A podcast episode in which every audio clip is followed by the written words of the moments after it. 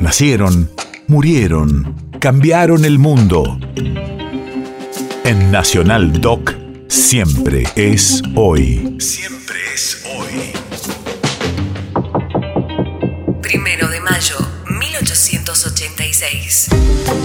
Hace 136 años, un grupo de trabajadores organiza en Chicago, Estados Unidos, una movilización popular en reclamo de la jornada de 8 horas.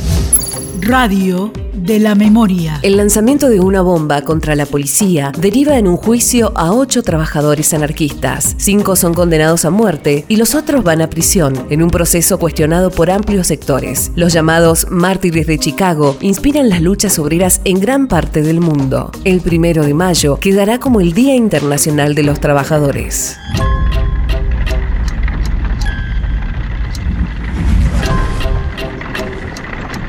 Esos este, valientes trabajadores que salieron al frente pidiendo y exigiendo las ocho horas de trabajo, con un documento precioso que ellos van a leer antes de, ser ahorcados, y donde decían no queremos ocho horas de trabajo para trabajar menos, queremos ocho horas de trabajo para tener también tiempo para la cultura, para leer, para jugar con nuestros niños, para estar con nuestras mujeres.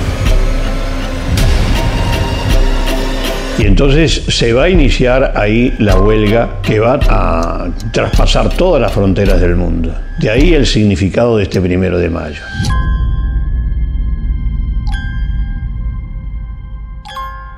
Y esos cinco mártires de Chicago van a morir condenados a la horca por la justicia norteamericana, no ya por una dictadura o, o algún militar, no, no, por la justicia norteamericana, la justicia del sistema.